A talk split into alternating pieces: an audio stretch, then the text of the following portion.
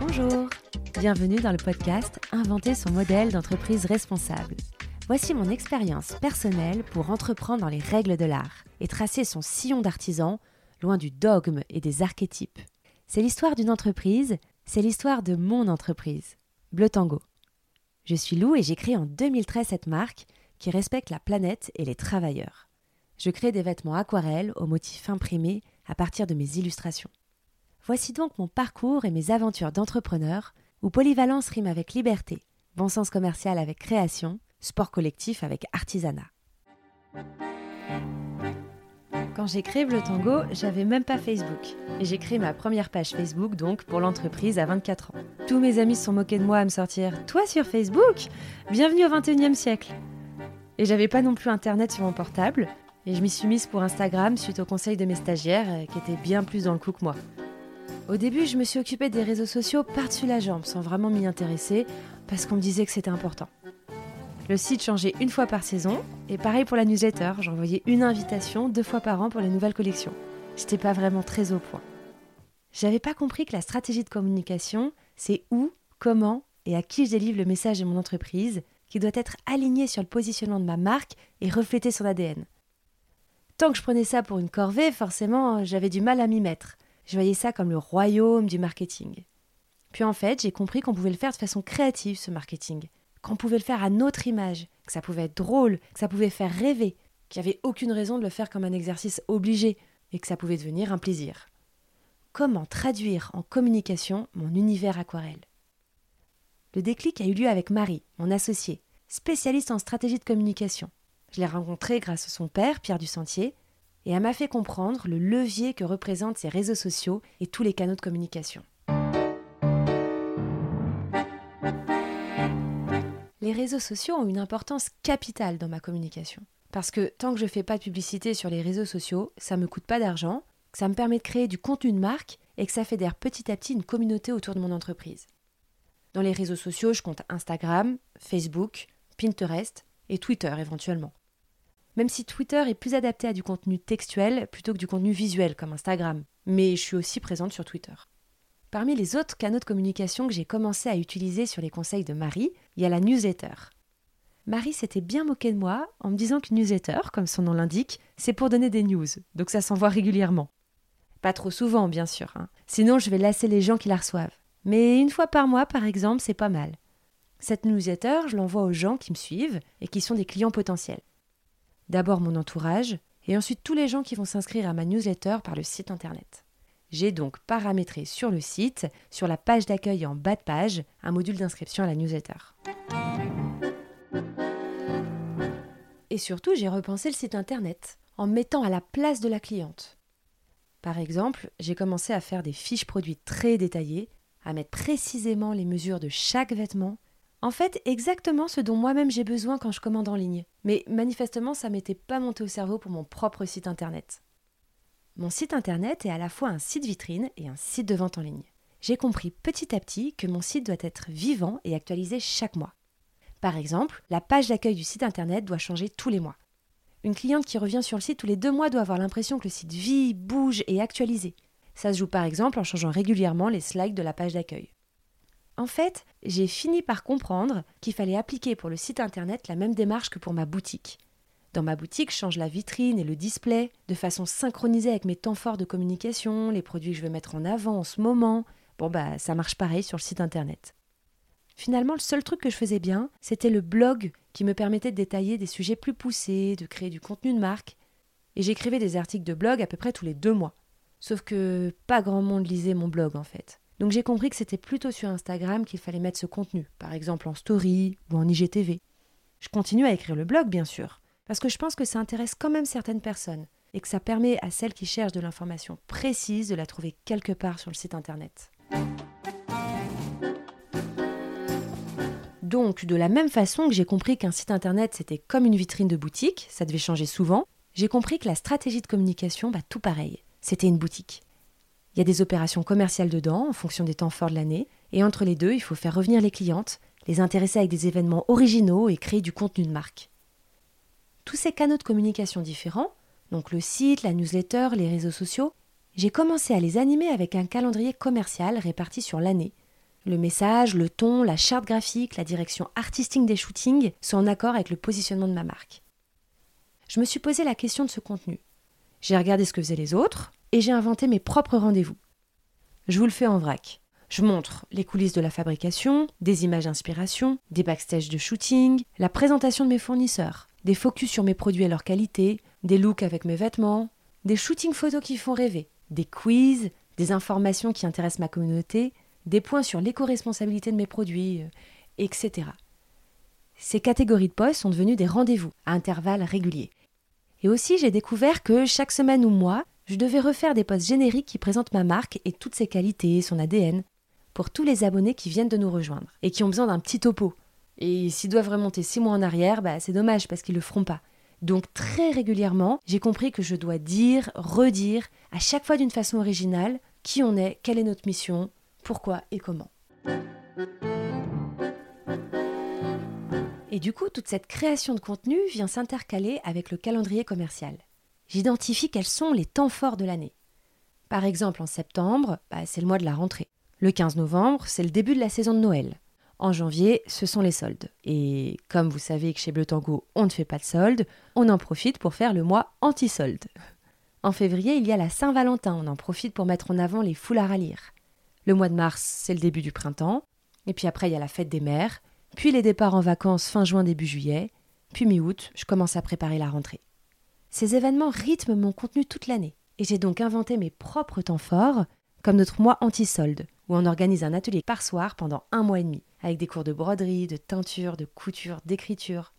Je connais d'autres marques qui profitent du Black Friday pour inventer leur propre rendez-vous comme un Green Friday. En fait, plus j'adapte ce calendrier commercial classique à mon univers et à mon ADN, plus je suis cohérente et plus je touche juste. Et j'exploite ces temps commerciaux de façon originale, avec mon propre ton. Par exemple, à Noël, nous adoptons un ton plutôt humoristique et des visuels plutôt décalés. toute cette création de contenu et les campagnes autour des rendez-vous commerciaux forment une ligne éditoriale. J'ai compris qu'il fallait avoir une ligne éditoriale. Ça a été ça la grande découverte. Et que j'allais devoir la décliner sur tous les canaux d'une façon synchronisée et concertée. Qu'est-ce que j'entends par synchroniser et concerter? Ça veut dire que je synchronise un contenu en newsletter sur les slides de la page d'accueil de mon site internet, sur les réseaux sociaux, sur le blog.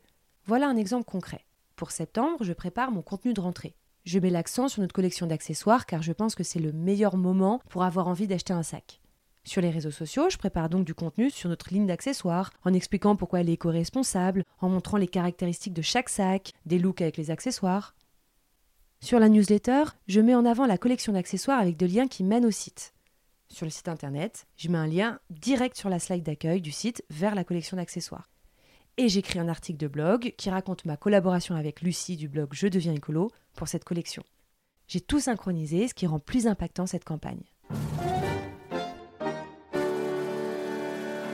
En commençant à avoir une vraie stratégie commerciale, l'effet a été immédiat. On a vendu direct. Pour être très clair, sur le site de vente en ligne, il y avait une commande de temps en temps, euh, par exemple une tous les deux mois pendant les quatre premières années. Puis quand Marie est arrivée, avec son dossier stratégie qu'elle avait imaginé pour Bleu j'ai foncé et j'ai tout mis en place en un mois. Et d'un coup, on est passé à deux commandes par semaine, puis une commande par jour, puis plusieurs commandes par jour de temps en temps. Ça a carrément changé l'équilibre de mon chiffre d'affaires qui était à 99% la boutique physique et 1% sur le site de vente en ligne. Maintenant, on est à 30% pour la vente en ligne et on tend vers 50%. Et ça dépassera bientôt 50%. Quand je vois l'effet immédiat de l'application des conseils de Marie, bah, je me demande pourquoi je ne l'ai pas fait avant. Bah, finalement, heureusement en fait que ça ne nous est pas arrivé avant, parce que j'aurais pas été prête. J'aurais pas su faire face à toutes ces commandes et j'aurais déçu beaucoup de clientes.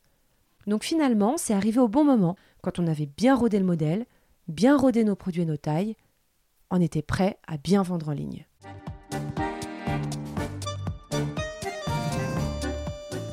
Maintenant que je vois l'efficacité d'une bonne communication, le levier que ça représente, j'y passe pas mal de temps. C'est devenu une partie de mon temps de travail importante. Donc pour bien organiser, je prépare en amont ma saison de communication. En préparant six mois, je couvre les temps commerciaux et je crée du contenu de marque cohérent à insérer entre chaque temps commercial. Et en préparant à l'avance ce contenu, ça me permet de le rendre cohérent et réfléchi, de repérer les répétitions et de surprendre et intéresser ma communauté pendant six mois. Ça me permet aussi de créer du contenu de qualité, de bien le penser. Je peux faire plus imaginatif et plus créatif. Maintenant, je repère tout de suite quelqu'un qui poste au fil des jours au petit bonheur la chance. Je vois qu'il n'y a pas de ligne éditoriale. Ça manque de cohérence, il y a des répétitions. Et aussi, l'assiduité est récompensée sur les réseaux sociaux. J'habitue mes clientes à entendre souvent parler de nous. Et quand je veux dire assiduité, ça veut dire que je poste régulièrement. Une newsletter et un article de blog par mois, et un à trois posts par jour sur les réseaux sociaux.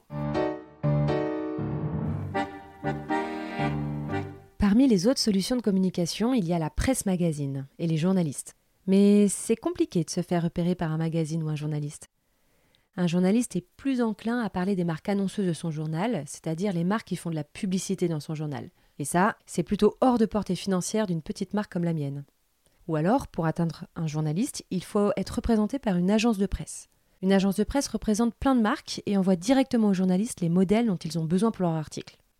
Exemple, un journaliste veut faire un édito mode sur le bleu électrique cet été.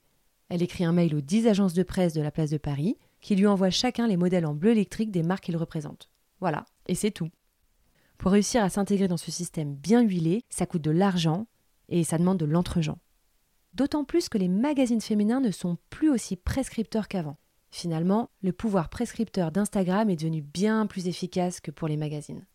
Et comme ça coûte beaucoup moins cher, voire carrément rien, bah, je préfère me concentrer sur les réseaux sociaux plutôt que sur la presse. Une raison de plus. Je ne maîtrise pas l'information imprimée dans un magazine. Les rares fois où j'ai eu des paritions dans Marie-Claire Idée, ils ont réussi à faire une erreur de matière et de provenance. C'est un peu dommage. Une autre raison, les magazines s'intéressent peu aux marques éco-responsables. Ils font un numéro spécial écologie par an où ils parlent de Cézanne, Balzac, HM Conscious, et c'est tout. Les journalistes ne font plus leur boulot de défrichage. Je préfère une information de qualité et directe vers mes clientes, sans intermédiaire. Finalement, la seule exception que je fais pour une communication pas directe entre moi et mes clientes, mais avec un intermédiaire, ce sont les blogueuses. Et en particulier les blogueuses de mode éco-responsables. Elles ont des petites communautés très engagées, elles parlent bien de ma marque car elles sont passionnées par leur sujet je monte des partenariats rémunérés avec celles qui correspondent le mieux à mon univers. Au début, ce sont les blogueuses qui m'ont abordé. Elles ont commandé en ligne, ont fait des articles sur le produit, et du coup, j'ai découvert leur existence. Ça s'est passé comme ça avec toutes les blogueuses avec lesquelles j'ai travaillé. Après, je leur ai proposé un produit en échange de leur avis ou d'une publication, mais seulement si elles le souhaitaient, parce que c'est le jeu quand je propose seulement un produit et pas une rémunération. Puis nous avons monté des partenariats de long terme. Alors comment ça se passe? Il y a plusieurs cas. Je peux faire des liens affiliés. À chaque fois qu'un client achète mon produit en ayant cliqué sur un lien du blog, alors la blogueuse touche une commission entre 5 et 15% du produit. Ou alors, je propose un forfait pour une série de publications, ou une commission sur les ventes d'un produit dont la blogueuse est ambassadrice. Tout se discute et s'ajuste en fonction de mon budget, de la qualité du travail de la blogueuse et de son adéquation avec ma marque. Travailler avec des blogueuses que j'apprécie sur le long terme, en reminérant leur travail, ça m'a apporté vachement de visibilité et beaucoup de nouvelles clientes. Je privilégie donc les partenariats avec les blogueuses plutôt que la publicité Instagram, car l'audience est plus ciblée, je trouve. Les quelques fois où j'ai fait de la publicité Insta ou Facebook, je me suis fait accompagner par un professionnel. Euh, ce professionnel, il paramètre les publicités pour qu'elles correspondent au mieux à la cible que je vise. Parce que tous ces paramétrages sont une véritable usine à gaz. Et si j'avais pas été bien accompagnée, j'aurais jeté l'argent par les fenêtres. Mon professionnel à moi, c'est Anne-Laure. Et avec elle, j'ai découvert mais des paramètres dont j'avais pas idée. Par exemple, le concept d'audience chaude et d'audience froide. L'audience froide, c'est la cliente potentielle qui ne connaît pas votre marque. Il va donc falloir lui envoyer une publicité qui explique super clairement l'ADN de la marque, sa mission. L'audience chaude, c'est ma cliente fidèle donc, si je lui envoie une publicité, il va falloir lui apporter une nouvelle information, euh, du contenu original, la création d'un nouveau produit ou d'une nouvelle ligne. Bref, la publicité Facebook et Instagram, c'est vraiment une question de spécialiste. Tout cet épisode pour dire qu'il faut toujours s'interroger et toujours se remettre en question en termes de stratégie de communication. Et en fait, qu'il faut avoir une stratégie de communication, euh, tout simplement. C'est ça que j'ai compris. Et dans le futur, eh bien, je vais continuer à améliorer évidemment la communication de Tango par une amélioration constante du site internet, parce que ça, ça doit tout le temps s'améliorer. Et puis, je suis en train d'enregistrer ce podcast, par exemple, et je continue chaque saison à m'interroger sur comment rendre notre Instagram encore plus vivant et faire encore plus rêver mes clientes. Donc, le chemin n'est pas fini.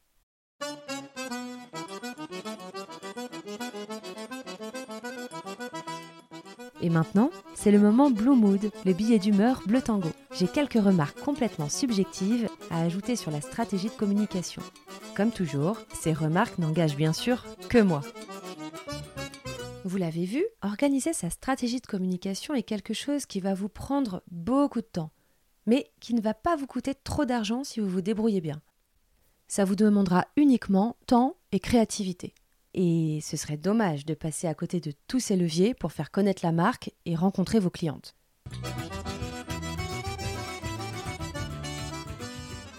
Ce qui m'énerve énormément dans la mode, c'est que les gens qui créent leur entreprise viennent plutôt d'écoles de commerce et de marketing.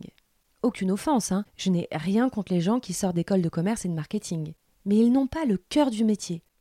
Ce ne sont pas des artisans, et ils savent parfaitement enrober une marque coquille vide de tout un marketing incroyable pour rendre désirable le vide.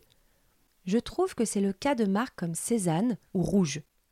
Elles ne réinventent pas la mode, voire même copient le style d'autres. Elles proposent beaucoup de basiques mal fabriqués. Elles visent des croissances impressionnantes et surtout, elles saturent l'espace. Elles ne proposent pas de produits éco-responsables. Et pourtant, tout ça est si bien emballé en marketing que ce sont des marques désirables et perçues comme éco-responsables. Alors, je trouve ça dommage de leur laisser le monopole de la communication. À vous de jouer pour occuper ce terrain à votre échelle et avec vos moyens. Faites connaître votre marque avec vos armes qui sont créativité, originalité, sincérité, en misant sur la stratégie de communication alignée sur votre positionnement.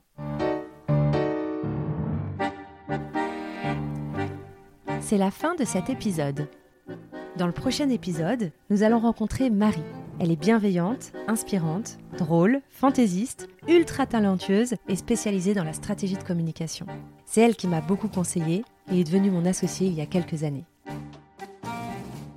Et merci d'avoir écouté ce podcast jusqu'au bout. J'espère que ça vous a intéressé. Si vous êtes toujours là, peut-être bien que oui. Et si vous souhaitez partager votre découverte, laissez une chouette note sur ce podcast, quelle que soit la plateforme sur laquelle vous l'écoutez, et ou abonnez-vous.